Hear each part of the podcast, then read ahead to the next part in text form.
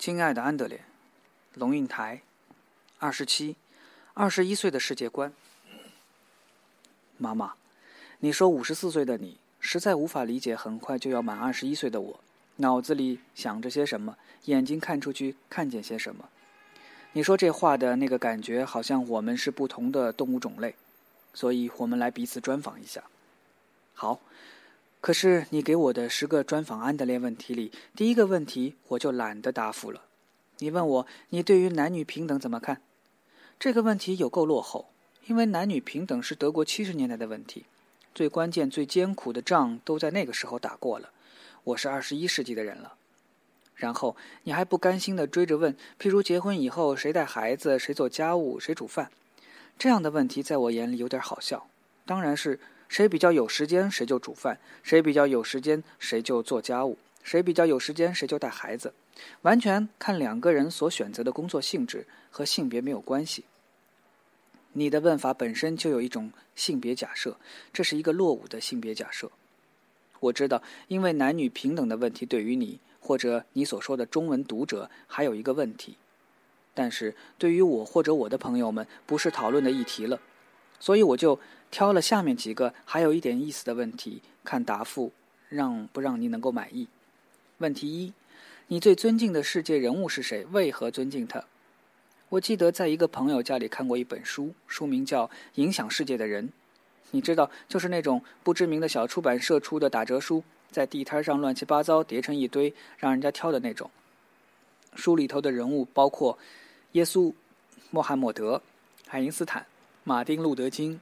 巴哈、莎士比亚、苏格拉底、孔子等等，朋友和我就开始辩论这些人物的历史定位有多少可信度。有很多人，不管是耶稣还是孔子，都影响了人类。但是，你怎么可能把他们的重要性拿来评比？这本地摊上的廉价书把穆罕默德放在耶稣前面，理由是穆罕默德靠一己之力去传播信仰，而耶稣依靠了圣徒彼得的帮忙。笑死了，能这样评价吗？再说，你怎么把莎士比亚和孔子来对比呢？你现在大概猜到我要怎么接招你的问题了。我如果回答你一个名字或者一组名字，那么我就犯了这个评比的谬误，因为不同历史和不同环境下的影响是不能评比的。而且，天知道世界历史上有多少值得尊敬的人，我根本不知道他们的存在。我可以说好。我觉得 Petos 很了不起，但是你马上可以反驳：没有巴哈就没有 Petos。那么，如果我选巴哈，你又可以说：没有发明钢琴，哪里来巴哈？妈妈，假如你对我的答复不满意，一定要我说出一两个名字，那我只好说：我真尊敬我的爸爸妈妈，因为他们要忍受我这样的儿子，我对他们已鞠躬。问题二。你自认为是一个自由派、保守派，还是一个什么都无所谓的公民？我自认是一个自由派，但是这些政治标签和光谱都是相对的吧？每一次德国有选举的时候，一个电视台就会举办网络问答，提出很多问题，然后从你选择同意或反对的总分去分析你属于保守还是自由党派。我发现几乎每一次我的答案总结果都会把我归类到德国的自由党去。可是，我对德国自由党的支持又向来不会超过六十分，意思就是说，我的总倾向是自由主义的，但是对于自由党的很多施政理念不认同的地方在百分之四十上下。问题出在哪里？我支持自由党派的经济和政治立场，简化来说，就是在经济上我赞成自由市场机制，在政治上我支持小政府、大民间、公民权利至上。但是我又强烈不认同自由党派对很多社会议题的态度，譬如妇女的堕胎权、死刑，甚至于环保政策。这些议题在自由主义者的清单上没有什么重量，我却觉得很重要。所以看起来我在经济和政治议题上属于自由主义，但在社会议题上又有点偏激进。很多人投票给某一个政党，只是因为他们习惯性的投给那个党，有了党性。我投票则是要看每一个议题、每一个政党所持的态度和他提出的政策，所以每一次投票，我的选择是会变的。你可以说我是自由、保守，甚至社会主义者，也可以批评我说我善变，但是我绝不是一个什么都无所谓的人。生活在一个民主体制里，参与和关心应该是公民基本态度吧。问题三：你是否经验过什么叫背叛？如果有，什么时候？我的童年经验是极度美好快乐的。从小我就在一个彼此信赖、彼此依赖的好友群里长大。这可能和我成长的社会环境、阶级都有关系。这些孩子基本上都是那种坦诚开放、信赖别人的人，在一个村子里长大，从同一个幼儿园、小学一起读到高中毕业，我们有一辈子相知的友情。我从来不曾被朋友背叛过。你想问的可能是：如果我经验了背叛，我会怎么样面对？我会反击、报复，还是伤心就算了？假定我有个女友，而她背叛了我，我会怎样？不知道啊，可能还是原谅了、忘记了，算了。问题四：你将来想做什么？有各种可能，老妈。我给你我的十项人生志愿：十，成为 GQ 杂志的特约作者。美女美酒流行时尚，九专业足球运动员，美女足球身怀巨款。八国际级的时装男模，美女美酒美食。七电影演员，美女美酒尖叫的粉丝。六流浪汉，缺美女美酒美食粉丝，但是全世界都在你眼前大大敞开。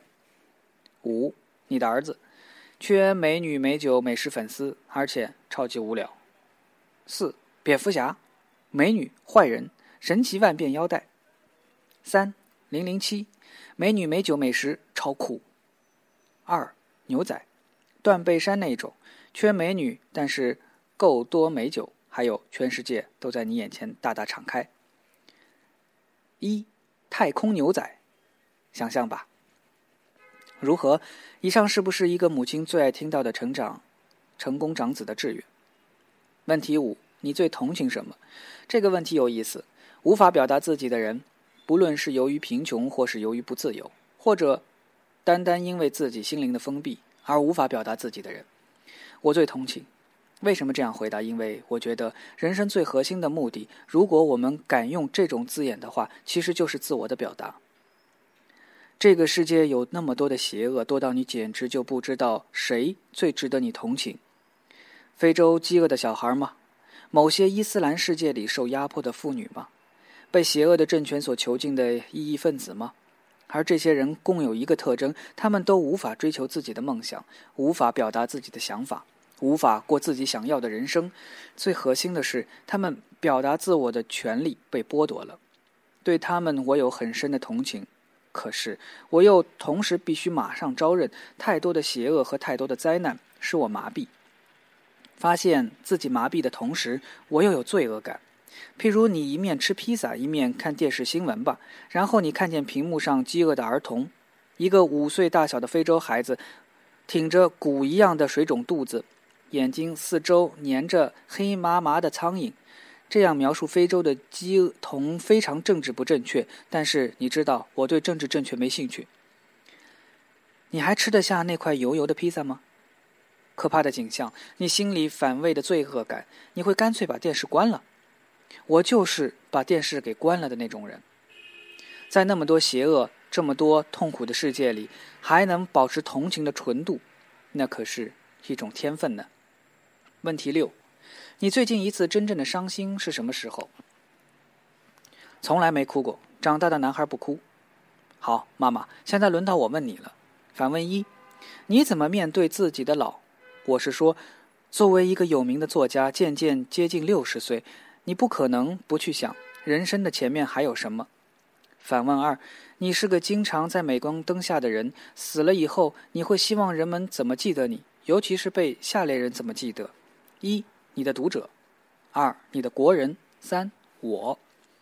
反问三：人生里最让你懊恼、后悔的一件事是什么？哪一件事或者决定？你但愿能从头来起。反问四：最近一次你恨不得可以狠狠揍我一顿的是什么时候的事情？反问五：你怎么应付人们对你的期许？人们总是期待你说出来的话、写出来的东西一定是独特见解、有智慧、有意义的。可是，也许你心里觉得老天爷我傻呀，我也不知道啊，或者你其实很想淘气胡闹一通。基本上，我想知道你怎么面对人家总是期待你的思想、有智慧的这个观点。反问六：这世界上。你最尊敬谁？给一个没名的，一个有名的。反问七：如果你能搭时间穿梭器到另一个时间里去，你想去哪里？未来还是过去？为什么？反问八：你恐惧什么？安德烈，二零零六年九月二十。